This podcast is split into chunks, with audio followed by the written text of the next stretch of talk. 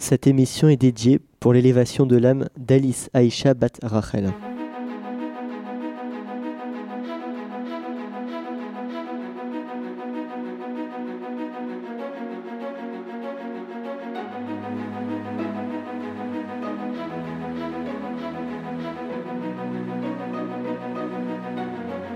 Précédemment dans Nassau. La paracha précédente décrit la façon dont les Nessiim, les princes des douze tribus, inaugurèrent l'autel du Mishkan en offrant leurs sacrifices. Bonjour à tous, soyez les bienvenus sur rosetdemiel.fr pour cette 32e émission consacrée à la paracha de la semaine. Ici Jonathan Debache et vous aurez reconnu la voix de Raphaël Benizri. Bonsoir. Et vous n'aurez sans doute pas reconnu une voix qui est nouvelle dans cette émission celle de Jonathan Laïc. Bonsoir à tous. Soyez, bah, sois, le bienvenu, Jonathan. Merci beaucoup. Merci d'être euh, avec nous ce soir. Ça nous fait très plaisir, en tout cas. C'est moi qui vous remercie pour votre invitation. Eh ben, écoute, c'est nous qui te remercions d'être venu. Allez, allez, trêve de salam alek. Olivier, malheureusement, ne sera pas avec nous cette semaine pour l'enregistrement. Ça veut dire que vous ne l'entendrez pas non plus pour la semaine prochaine et on en est très très triste. Mais il, va nous manquer. Il était indisponible. Bah voilà, bah, on va démarrer tout de suite. Alors cette semaine, nous allons voir beaucoup beaucoup de choses concernant euh, les, les béné Israël et vous allez voir que euh, la vie des béné Israël va prendre un tournant dans cette paracha. Alors on va commencer avec des choses un petit peu plus techniques. Alors Hachem qui ordonne à Moshe d'indiquer à Aaron comment allumer la menorah. Alors on rappelle, la menorah c'est quoi? C'est ce qu'on appelle en français le candelabre. C'est une euh, c'est un bougeoir à 7 pour cette bougie qui était fait en un seul bloc alors, c'était pas des bougies, c'était de l'huile. Et euh, donc, c'était fait en un seul bloc, c'était de l'or pur. Et on, bah, la flamme était allumée en permanence dans le, dans Mishkan. Et euh, bah voilà, donc Moshe va transmettre à Aaron la manière que Hachem a demandé d'appliquer pour allumer cette menorah, l'orientation, machin, tout ça. Bon. Moshe doit réunir les Lévi'im et les purifier. Et vous allez voir que purifier un, un Kohen, bah, c'est assez rigolo. On l'asperge d'eau expiatoire et on le rase intégralement. Plus de poils, plus de cheveux, rien du tout. Plus de barbe aussi. Plus de barbe aussi, effectivement. On explique les nouveaux sacrifices que devront faire les Lévi'im. Et enfin le fait que les Lévi'im vont prendre le rôle qui était jusqu'alors tenu par les premiers-nés d'Ebné Israël. C'est-à-dire qu'on se rappelle que le premier-né mâle de chaque famille devait être consacré au service du temple. Eh bien, ceci est, terminé. Et ce sont les Lévi'im qui vont récupérer ce rôle. Et euh, donc c'est pour ça qu'on a encore le, rachat au Cohen de manière symbolique, mais euh, réellement ça n'a plus cours aujourd'hui. Enfin, ça n'a plus cours, même déjà à l'époque. D'ailleurs, on dit que lorsque Machiar viendra, tous les Bechorot, les aînés, iront au service du Beth Amikdash, de la même manière qu'un Cohen, après, lorsque Machiar viendra, lui-même ira servir au Beth Amikdash. Les aînés, les premiers-nés de, de la famille, les garçons, iront aussi à leur tour. Retour au statu quo. Exactement. D'accord. Donc pour terminer sur les Lévi'im, la Torah nous précise que c'était uniquement ceux qui avaient plus de 25 ans et moins de 50 ans. Donc on sert Hachem de 25 à 50 ans quand on est un Lévi. Hachem ordonne également le sacrifice de Pessah, l'agneau pascal.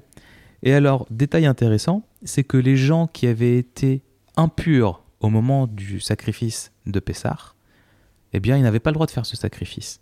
Et on leur faisait une session de rattrapage un mois plus tard, le 14 Iyar, et c'est ce qu'on appelle aujourd'hui Pessar Sheni. Sheni, ça veut dire le deuxième. Et d'ailleurs, le jour de Pessar Sheni, on a l'habitude de manger un petit peu de matzah pour marquer le coup, même si on n'est plus concerné ni par le korban Pessar, ni par le sacrifice pascal, ni par, le, euh, par, Pessar Sheni réellement. On apprend également que le jour, il y avait une nuée autour du Mishkan. Donc depuis son inauguration, il y avait cette nuée autour du Mishkan. Et la nuit, c'était une colonne de feu. Et on apprend quoi? On apprend que lorsque la nuée se lève, ça veut dire allez, on plie le camp, on s'en va. Et la nuée donc faisait son son, petit bonhomme de chemin. Et quand elle se posait, ça voulait dire c'est ici qu'on s'installe. Et donc on installait tout le monde.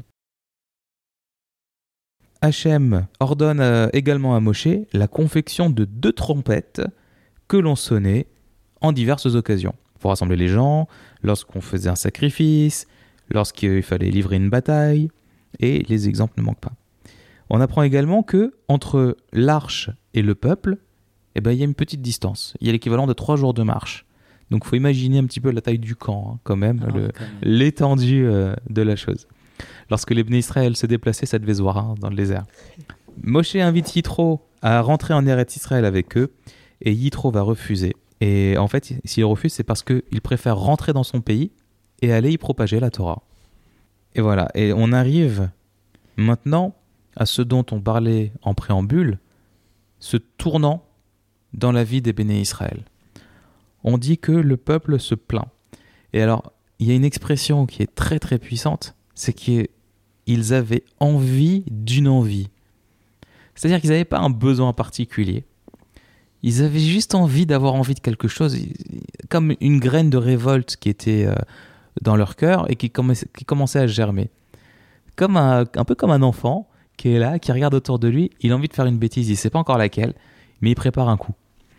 Et c'est ça qui, qui a commencé à se Ils passer. avaient tellement tout que Ouais.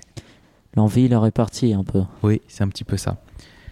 Et Hachem va brûler les- toute l'extrémité du camp. Et Moshe va réussir à le calmer et il va s'arrêter là. Alors là, il y a un, truc complètement incroyable. On dit que, ça c'est Rachi qui le dit, dans l'extrémité du camp, il y avait Am. Et alors, Am, dans ce cas, on ne le traduit pas par le peuple, mais plutôt par euh, la populace, la racaille, c'est-à-dire le, les mauvaises gens, on va dire. Et donc, c'est les mauvaises gens qui vivaient en périphérie du campement, enfin, à son extrémité. Et c'est eux qui ont été brûlés. Mais c'est eux qui ont été brûlés. Et on va voir après qu'ils n'étaient pas seuls. On va y revenir dans un instant. Les bénis Israël vont se plaindre à nouveau. Pourquoi? Parce qu'ils ont été entraînés parce que euh, ceux que l'on appelle le Erev Rav, c'est-à-dire tous les gens qui sont avec eux, mais qui ne sont pas comme eux. On dit que quand ils sont sortis d'Égypte, il y avait un certain nombre d'Égyptiens qui sont partis avec eux. Alors, on dit que c'était des gens qui avaient reconnu la grandeur d'Hachem et qui étaient partis euh, parce qu'ils voulaient faire partie de ce peuple-là. La vérité, c'est que parmi ces gens-là, il y avait aussi des espions. Il y avait des gens qui étaient là-bas sur ordre de Pharaon, uniquement pour semer la discorde. Et alors, dans un premier temps, pour les espionner, mais après, leur but, leur mission, c'était de semer la discorde entre les Israël et de faire en sorte de contrarier le- les projets d'Hachem de, de, de s'unir, d'unir les, les Israël dans la Torah et en terre d'Israël. Certains avaient peur aussi de leur sort en sortant d'Égypte, non? Dans le RF Dans le rêve rave, ouais. Certains ont fui l'Égypte tout simplement parce qu'ils étaient menacés là-bas, parce qu'ils avaient des problèmes avec d'autres personnes, peut-être vis-à-vis du pouvoir, non? Je ne sais pas. c'est possible. C'est possible, hein. c'est même probable. hein. Il y a toujours des gens qui sont en, mauvais termes avec euh, leur pays et qui sont très contents de trouver ref- refuge en Israël. Et je ne fais allusion à personne. Bref, Moshe calme à nouveau Hachem et lui demande de l'aide. Il dit qu'il n'arrive pas à gérer, il y a trop de demandes de- du peuple. Et il va obtenir d'Hachem qui vont nommer 70 juges pour l'aider dans son travail de résolution des conflits entre les Israël. 70 juges nouveaux? Et les anciens, euh, on les retrouve où? Ah bah écoute, je te remercie de poser la question, Jonathan. Non. Comme quoi, les Jonathan sont définitivement des gens de qualité. Alors, ce que tu dis est parfaitement juste. Mhm. Comment ça se fait que Moshe croule sous le travail? Comment ça se fait qu'il a besoin de nommer des juges? Alors qu'on avait vu il y a quelque temps que lorsque son beau-père Yitro lui avait rendu visite, il lui a- il l'avait aidé justement à mettre sur place ce- cette structure-là. Qu'est-ce qui ils sont passés où tous ces gens-là? Alors, une explication qui est incroyable. Figurez-vous que ces juges, ils étaient dans l'extrémité lorsque Hachem l'a détruite. Tous. Ils sont tous morts là-bas. Alors, il y a une explication directe et une explication indirecte, comme toujours dans la Torah. On va dire qu'il y a le moment où la personne elle est condamnée et il y a ce qui va faire que la sentence va s'appliquer. Le moment où la personne elle est condamnée, c'était quoi? Ça remonte à l'époque où Moshe était parti en Égypte avec Aaron pour faire sortir les Bnei Israël. Et à ce moment-là, il s'était adressé à tous les chefs de tribu, aux juges de l'époque, et il les avait entraînés avec lui pour aller voir Pharaon et dire on veut partir maintenant, c'est la volonté d'Hachem, laisse-nous partir. Et au fur et à mesure qu'ils se sont rapprochés du palais de Pharaon, ils se sont tous dégonflés, on va dire. Et ils l'ont abandonné. Et du coup, Moshe s'est retrouvé seul avec Aaron devant Pharaon, alors qu'il devait, voilà, il devait y aller avec toute une bande, et finalement, il se retrouve à deux. Et à cause de ça, ils vont être punis. À cause de ça, il y a un décret qui tombe sur eux qui dit que bah, ils mourront, ils devront pour, pour expier ce péché. Autre élément maintenant, et encore plus fort, lorsque on est dans une situation confortable, c'est très facile de laisser l'autre dans sa misère. C'est-à-dire qu'aujourd'hui, pour reprendre un, exemple qui nous est plus proche, on habite en région parisienne, il y a des endroits, ce qu'on appelle des cités, et dans lesquels il y a des gens qui vivent très mal, il y a des gens qui ont des problèmes. Mais c'est des gens qu'on trouve aussi dangereux, par certains côtés. Pas tous, bien entendu, mais il y a des endroits où on n'a pas envie d'aller parce que on a peur pour nous, parce qu'on n'a pas envie de subir une mauvaise influence. Imaginons maintenant, dans un peuple, comme le, comme le peuple euh, hébreu, lorsqu'ils étaient sortis d'Égypte, le comportement qu'ils pouvaient avoir les uns par rapport aux autres. Donc il y avait ces racailles d'un côté, et il y avait les justes de l'autre. Et quelque part, les justes, ils ont dit, attends, moi je ne veux pas être associé à leur comportement, qu'ils restent dans leur coin, qu'ils fassent ce qu'ils font, moi je ne suis pas associé à ça. Oui, mais tu as oublié quelque chose. Am et Chad, on est un seul peuple le sort de ton frère juif, il peut pas te laisser indifférent. C'est ce qu'on appelle la, la la haine gratuite, on en a déjà parlé à plusieurs reprises. Regarder l'autre sombrer dans la déchéance et ne pas lui venir en aide, c'est une faute. C'est non-assistance à personne en danger, et même si le danger, c'est pas un glaive qui est sur le point de s'abattre sur lui, même si le danger, c'est simplement une déchéance, un rejet, et qu'on le voit, on voit qu'il est sur la mauvaise pente. Et le fait qu'il les ait laissés et qui se soient dissociés d'eux, eh bien c'est ça qui les a condamnés. C'est ça qui a fait que la sentence a été appliquée. Et c'est pour ça que Moshe n'avait plus de juge sur qui s'appuyer. Et les nouveaux juges qui vont être nommés, c'était des gens qui avaient déjà été nommés par le passé. On remonte encore en Égypte, à l'époque de l'esclavage. Les Égyptiens, pour mieux tenir les Israël, ils avaient nommé, on va dire, des, des contremaîtres parmi les Juifs. Et ces contremaîtres, si jamais les, les, esclaves, donc leurs frères, ne tenaient pas les cadences, ne tenaient pas le rythme et ne faisaient pas ce qui était prévu, c'est eux qui prenaient. Et c'est eux, c'est leur famille. C'était bon, c'était un moyen de pression extrêmement fort qu'ils avaient pour les soumettre et pour mettre la pression sur les esclaves. Et bien entendu, ils, ils leur demandaient trop par rapport à ce qui était possible. Et bien entendu, les contremaîtres avaient un choix à faire soit ils couvraient leurs frères, soit ils les trahissaient.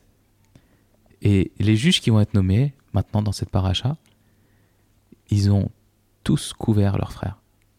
À l'époque, il y avait une solidarité incroyable et ils ont pris des risques inouïs pour sauver leurs frères et pour ne pas les, les faire condamner, pour ne pas les, leur, leur causer du tort. Et donc c'est eux qui vont devenir les nouveaux juges d'Israël. Et on dit qu'ils étaient bien plus grands que les précédents. Ce qui prouve d'une certaine manière qu'ils avaient euh, à ce moment-là, lorsqu'ils étaient en Égypte, une certaine responsabilité. Et c'est donc euh, vis-à-vis de cette expérience aujourd'hui que leur nomination s'explique. On peut dire ça, et je dirais plus que de l'expérience, c'est plutôt un comportement. Exemplaire, par rapport à leur qualité. C'est ça, ils ont prouvé leur valeur. Ils ont prouvé leur valeur. Alors, les béné Israël se plaignent de beaucoup de choses. Voilà, donc les béné Israël, entre autres choses, réclament à manger de la viande. Ils se souviennent du bon poisson qu'on leur, servait en Égypte, de la viande et de la pastèque. Et ils en ont assez de la manne. Et euh, d'ailleurs, il y a des commentaires qui disent que finalement, l'histoire de la manne, c'est quoi? La manne, c'est une source de nourriture extraordinaire. Elle prend le goût que tu veux. Qu'est-ce que tu veux de meilleur que ça? T'as pas besoin de faire pousser les choses, t'as pas besoin de les cueillir, t'as pas besoin de les préparer. Tu prends, tu manges, et c'est dans la bouche ce que tu as envie de manger. Le vrai problème de la manne, c'était qu'elle impliquait une soumission totale à Hachem. Et ils n'ont pas réussi à le supporter, pas tous en tout cas. Et surtout, il n'y a pas vraiment d'apparence physique. C'est-à-dire, c'est un peu dur de manger quelque chose lorsqu'on ne voit pas vraiment l'aspect de l'aliment. Alors ce que tu dis est vrai, il y avait un aspect un petit peu euh, euh, présentation. C'est vrai que la manne, ça se présentait comme des grains, comme des graines, et que on va dire que c'est sûrement moins appétissant que de la vraie nourriture. Ceci dit, c'était pas la raison pour laquelle ils ont demandé autre chose. Qui plus est, ils avaient des choses dans le désert. Ils avaient du bétail avec eux. Ils pouvaient, euh, alors des fois, ils pouvaient rester que quelques jours sur place avant de déménager, mais ils sont déjà restés euh, un mois, un an. Donc, ils avaient d'autres sources d'approvisionnement. Mais tout ça dépendait d'Hachem. Et le vrai problème était celui-là, c'est que la manne, eh bien, tu te lèves le matin, elle est devant ta tente. Alors, selon ton comportement, elle va être plus ou moins loin. Tu vas devoir marcher plus ou moins longtemps. Mais c'est Hachem qui va te l'envoyer. Ça veut dire que le soir, quand tu vas te coucher, il faut que tu aies assez de foi pour te dire je n'ai pas besoin de m'inquiéter pour ma nourriture, parce que demain matin, quand je vais me lever, elle sera là. Et c'était cette soumission qu'ils n'ont pas supportée. Et ils vont réclamer de la viande. Et Hachem va dire Ah, vous voulez de la viande? Je vais vous en donner tellement que vous ne la supporterez plus. Et on dit qu'il y a un vent qui s'est levé comme ça sur le désert et qui a emmené des cailles, donc des, petits oiseaux qui sont très appréciés des gourmets, paraît-il. Et les bénis Israël ont commencé à manger, pas tous. Ils, s'en- ils se gavent de, de ces cailles. Hachem se met en colère et ceux- tous ceux qui ont mangé de la viande, ils en mouraient. À plus ou moins court terme. Mais celui qui mangeait la- de, de ces cailles, il savait qu'à un moment ou un autre, il allait en mourir. On voit que même dans le permis, il y a des limites à, à fixer. Ouais. On dit qu'ils ils avaient encore les morceaux de chair en- entre les dents, que c'était fini. Très bien. Bon, bref.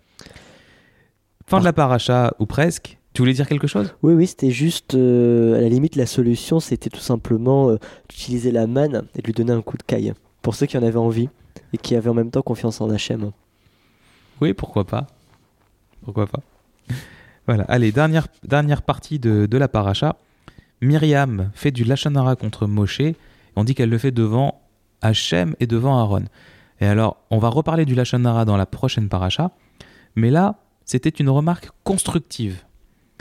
Et pour ça, et on dit que son frère s'était même pas offusqué de, de ce qu'elle avait dit. Hein. C'était même pas qu'elle avait vexé Moshe ni rien. Mais pour ça, elle va être frappée de lèpre. Aaron va demander à son frère Moshe de prier Hachem pour que Myriam guérisse. Il s'exécute et Myriam guérit. Alors on voit que, donc, comme euh, tu l'as si bien dit, Aaron et Myriam ont été touchés par la lèpre. Aaron aussi? Oui, Aaron aussi. Ah, Je l'ignorais. Merci Ouais. pour cette info. Et donc, euh, Aaron a, a été touché par la lèpre, mais que quelques instants. Et donc, euh, sa, sa sœur Myriam a été touchée bien plus longtemps. Et rien que le fait que Aaron voie sa sœur souffrir comme ça, c'était euh, une très grande souffrance pour lui. Et donc, il priait pour Hachem, euh, il priait euh, à Hachem pour la guérison de sa sœur. Moshe aussi a beaucoup prié. Et d'ailleurs, on nous dit que Myriam, en principe, elle devrait rester toute. euh, elle aurait dû rester toute sa vie à vie lépreuse. Car c'était une. euh, elle était proche du Cohen, qui était en ce moment-là Aaron. Et donc, euh, il y a un enseignement qui nous dit que euh, un Cohen ne peut rendre pur un proche à lui. Ah, donc personne n'aurait pu Et euh, non, voilà. finalement la- Donc, l'aider. personne, enfin, exactement, puisque tous les Kohanim viennent de Aaron, Moshe, et donc finalement c'est tous des frères et sœurs, de la famille, donc euh, c'était pas possible. Et voilà, on voit aussi que Myriam devait à la base être exclue du camp deux semaines, et finalement elle n'a été exclue qu'une semaine. Alors ici en vérité c'est un peu euh, le mérite qu'elle a eu, puisque euh, lorsque Moshe a été dans le Nil, on voit que Myriam a suivi un peu Moshe et elle voulait voir qu'allait-il s'a- s'assurer euh, que voilà, sécurité. exactement. Et donc euh, elle est restée, je crois, juste un quart d'heure près du berceau, voir euh, ce qu'allait devenir Moshe. Et donc, euh, et par ce mérite-là, Hachem a fait que finalement elle ne reste qu'une semaine. Et donc, et non deux semaines. Et donc on peut apprendre ici que même un, un acte minime, quel qu'il soit, peut avoir des conséquences énormes sur la vie, sur euh, et peut rapporter énormément. Razak, et ce sera presque le mot de la fin. euh, puisque nous avions une question d'un auditeur ou d'une auditrice, on sait toujours pas qui c'est, mais euh, j'ai envie de dire c'est pas très important, qui nous avait demandé la dernière fois par rapport aux magiciens de Pharaon, aux sorciers de Pharaon, comment ça se fait qu'Hachem les avait laissés avoir de tels pouvoirs. Il se trouve que j'avais mal compris la question. C'est la question n'était pas d'ordre philosophique dans le sens pourquoi Hachem les a laissés, comment ça se fait qu'il qu'il ait pu laisser faire ça. La question était d'ordre technique. C'était mais comment Hachem, enfin comment est-ce que eux ont pu avoir accès à ces connaissances? De qui est-ce qu'ils les tenaient? Est-ce qu'ils les ont découverts par hasard? Ou est-ce qu'ils les tenaient de quelqu'un? Et dans la mesure où ici nous étions incapables d'apporter une réponse euh, satisfaisante à cette question, je suis parti sur le terrain et j'ai posé la question à Rav Dan Mimran du collège de Créteil et je vais vous faire écouter immédiatement ce qu'il en a dit. Eh bien, je suis avec euh, Dan Mimran euh, de Créteil, on peut dire du collège Tout à fait. Du collège de Créteil. Bonsoir. Bonsoir. Et donc la question euh, de notre auditeur auditrice était de savoir d'où les Mitzrim, d'où les Égyptiens tenaient de tels pouvoirs, à quel moment ils avaient pu les connaître, à quel moment ils avaient eu accès à ce- cette connaissance? Il faut savoir que Abraham Avinu déjà avait donc légué tous ses biens à Yitzhak son fils et il n'avait pas voulu lui donner les pouvoirs euh, maléfiques de ce qu'on appelle Koahatum'a, la force que l'on pourrait tirer de l'impureté et qu'il avait décidé de les donner à ses autres enfants qu'il avait eus d'une autre femme Hagar, d'une deuxième épouse dont Ishmaël et d'autres enfants également. C'est sûrement de ces six enfants que Abraham a eu et à qui il a donné ces pouvoirs un petit peu de sorcellerie et maléfique qui ont sûrement reçu donc ces cadeaux et les ont utilisés en les transmettant sûrement en partie à Mitzraïm. La Gemara, le Talmud dira jusqu'à à, tel point qu'il y a dix quantités de sorcellerie qui sont descendues sur terre, neuf ont été pris et dérobés par les Égyptiens et une dixième partie qui s'est un petit peu éparpillée sur le reste du monde. Donc ils avaient effectivement des pouvoirs, sûrement, selon la Gemara dans Sanhedrin, traité Sanhedrin à la page 91 folio A, de la part de Abraham via ses enfants. Merci pour cette réponse. Bevakasha, avec plaisir. Voilà, donc cette fois-ci, j'espère que la réponse vous aura satisfait. Euh, D'ici là, bah voilà, on vous dit à la semaine prochaine. On vous rappelle que l'émission peut s'écouter sur le site rosédemiel.fr. Vous pouvez également nous retrouver sur YouTube, sur Facebook, sur Twitter et quoi d'autre? Ah oui, sur iTunes ou sur euh, si vous avez un, iTunes, un- oui. Alors, ce qui est pratique, c'est que tu t'inscris sur iTunes et donc euh, après automatiquement et gratuitement, tu as le podcast qui se télécharge directement, directement sur ton iPhone. Donc tu es dans le métro, tu peux l'écouter, t'as pas besoin d'internet, c'est gratuit et c'est bon pour l'âme. Magnifique. Et de, autre chose, c'est que c'est pas que sur iTunes, ça marche aussi sur le, pour les téléphones Android, pour les téléphones euh, Windows, enfin Blackberry pour les BlackBerry, il y a sûrement une application podcast. Ne me demandez pas lesquelles, je ne connais pas.